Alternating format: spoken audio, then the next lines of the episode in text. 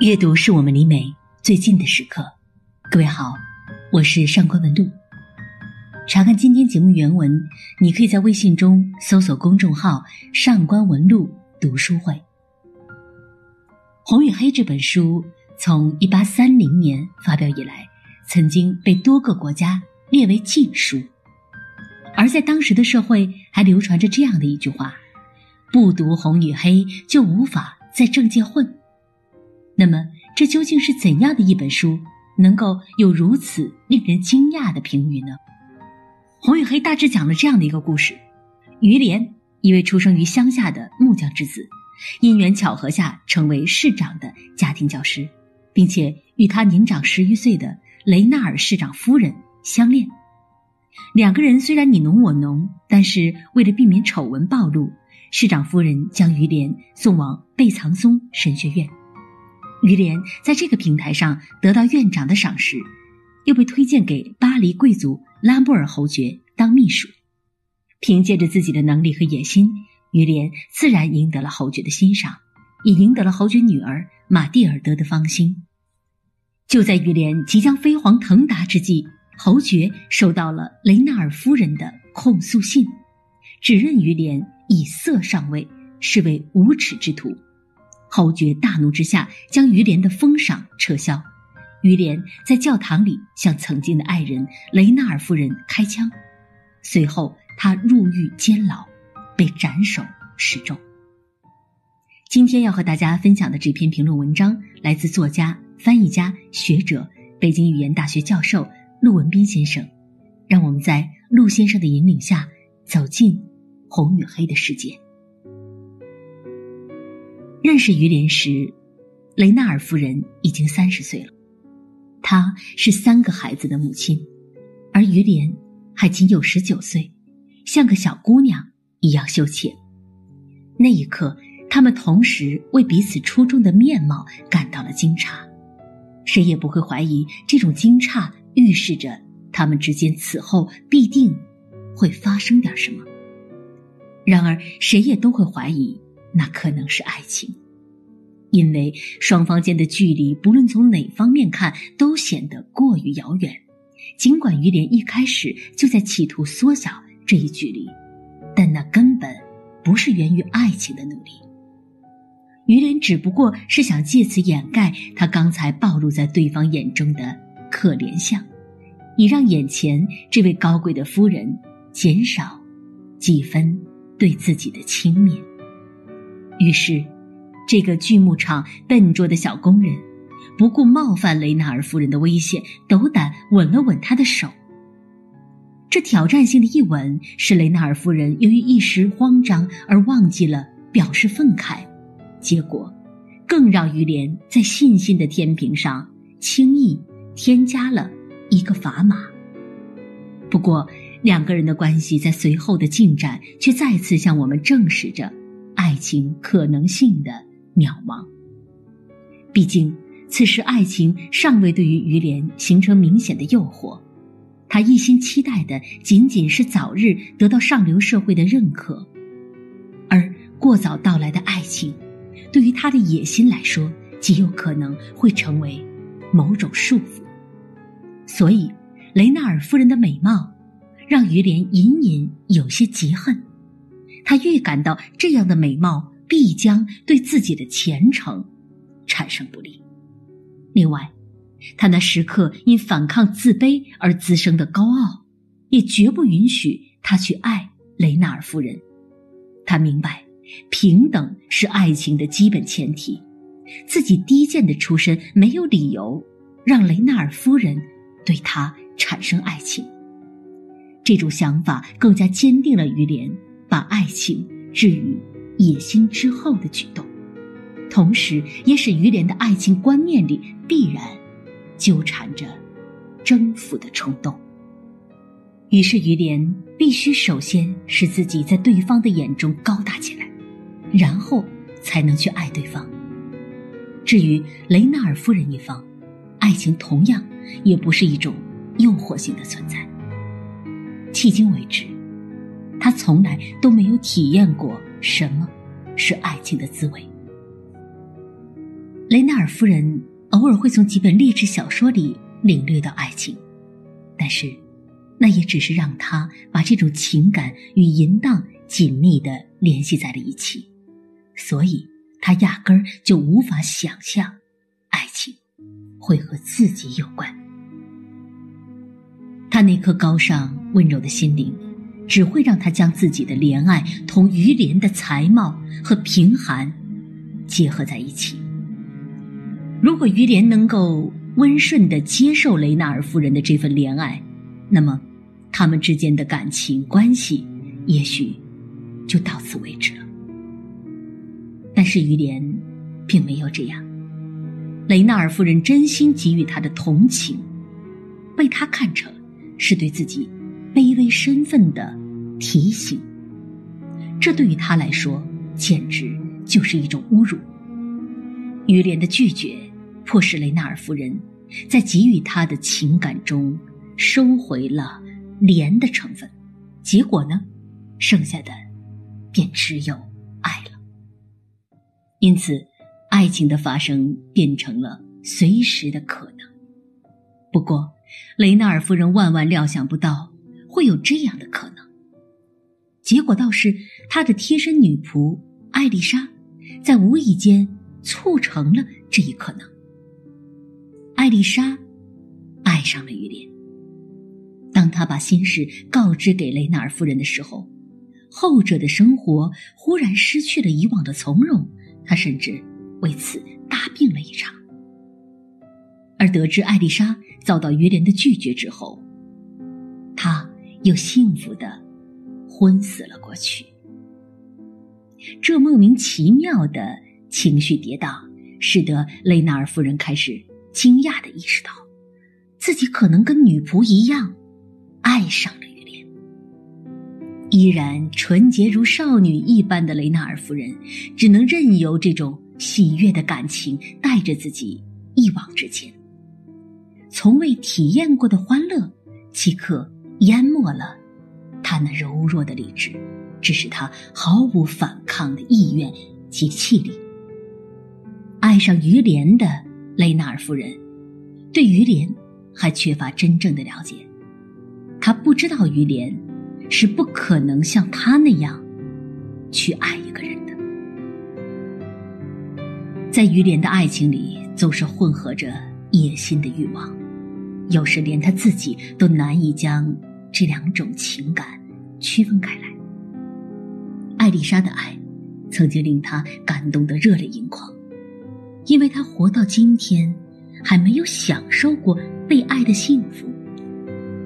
而即便如此，他也丝毫不会考虑这份相当实际的感情，因为这份感情与他的野心无干，不可能带给他征服的成就感。同样。在他朝雷纳尔夫人走去时，那也不是出于爱情，而是出于野心的驱使。鉴于实现自己野心需要以勇气作为条件，故而于连便把追求雷纳尔夫人当成了对自己勇气的考验，并且一旦将雷纳尔夫人征服，于连即可获得对于自己实力的切实证。在这场别有用心且步步为营的情感较量当中，于连所获得的每一次激动，都与爱情无关。他并不爱雷纳尔夫人，但是他必须以爱的方式从他那里收获信心和勇气。他甚至想到自己未来飞黄腾达的某一天，还可以利用雷纳尔夫人的爱情，作为。从事家庭教师这一卑贱职业的借口。总之，对于自尊心的过分关注，绝对不可能让于连产生真正的爱情。可是，于连周密的算计，最终还是出了漏洞。他低估了爱情的力量。当他在雷纳尔先生的眼皮子底下。偷吻着他妻子的玉手时，他的心灵竟然不知不觉的被他的高贵和美丽降服了。那一刻，他几乎遗忘了伴随着野心的焦灼，整个身心都沉溺在由爱情滋生出来的愉悦情绪里了。只是，由于不能马上断定雷纳尔夫人对他的情感不是游戏，所以于连才没敢在爱河的漩涡里纵情欢愉。但是很快，他便证实了雷纳尔夫人对于自己的爱。这就使得于连的爱情因为解除了禁忌，从而变得一发不可收了。于是我们看到，一直试图通过爱情来征服他人世界的于连，结果却先让爱情给征服了。爱情一度令他远离了阴险的密谋心理，恢复了他作为一个初恋少年应有的纯真品性。也恰是爱情，让于连拥有了。生命的福分，无论如何，雷纳尔夫人的爱情是值得他回报的。虽然这爱情看起来有些背离道德的嫌疑，但是它却无疑像水晶一般的纯洁。在雷纳尔夫人的爱情里，任何做作和私欲都没有一席之地，是她的美好品质促使她在无意之间。被丘比特的金箭射中了。朴实、自然的雷纳尔夫人完全遵从了爱情的旨意，她爱于连胜过爱自己一千倍。她像爱自己的孩子一样爱着于连，又像崇拜主人一样的崇拜着于连。她将自己毫无保留的献给了爱情，爱情使她的人生初次有了特殊的意义。然而，不如于连轻松的是，雷纳尔夫人并不像她那样能够尽情享受爱情的甜蜜。丈夫、孩子以及她所信奉的天主，时时都在逼迫着她的世俗道德感，遭受着煎熬。源于诚实的天性，雷纳尔夫人常常忍不住想要向丈夫忏悔自己的爱情。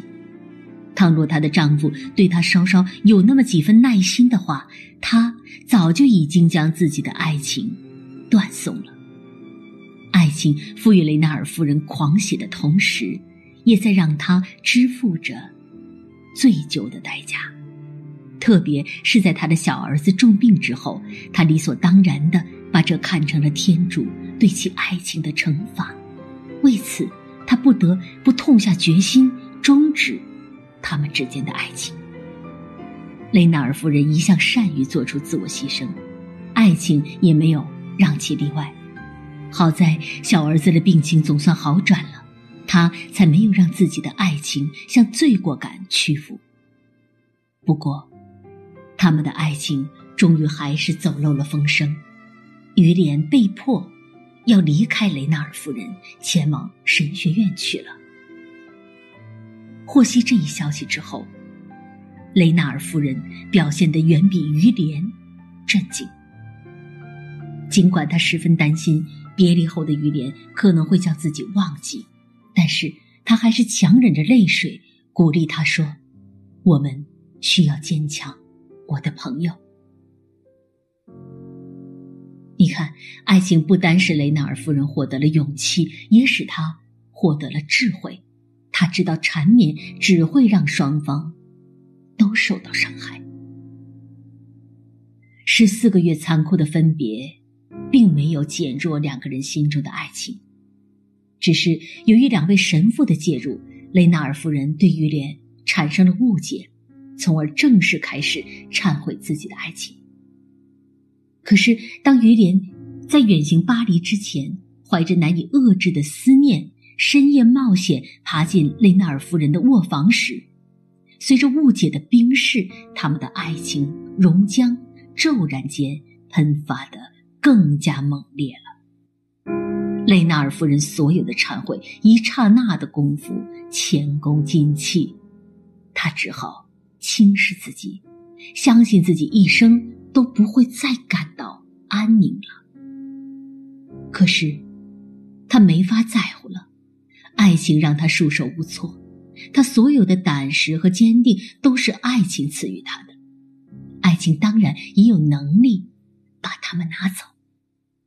然而，最根本的不幸还是，雷纳尔夫人和于连都没有能力将他们的爱情合法化，所以，又一次的分离在所难免。而这次分离很有可能就是他们爱情的终结时刻了。巴黎，应该比雷纳尔夫人所蜗居的那个小城，更能唤醒于连的野心。一旦野心再次萌生，爱情必将随着征服的欲望立即消隐。事实也表明，来到拉莫尔侯爵家中的于连，已经很少回味他同雷纳尔夫人间那段难有结果的爱情了。没过多久，在他眼里，巴黎女性的风骚和浮华。便顿时让雷纳尔夫人的自然和朴素变得黯然无光了。在这种情况之下，忘记雷纳尔夫人算得上是顺理成章。尤其是在拉莫尔侯爵那十九岁的女儿玛蒂尔德闯入于连的视野之后，雷纳尔夫人更是少有光顾他亲临的机会了。那么，于连会爱上玛蒂尔德吗？为什么雷纳尔夫人后来会控诉于连？我们在下期节目中将继续为大家讲述。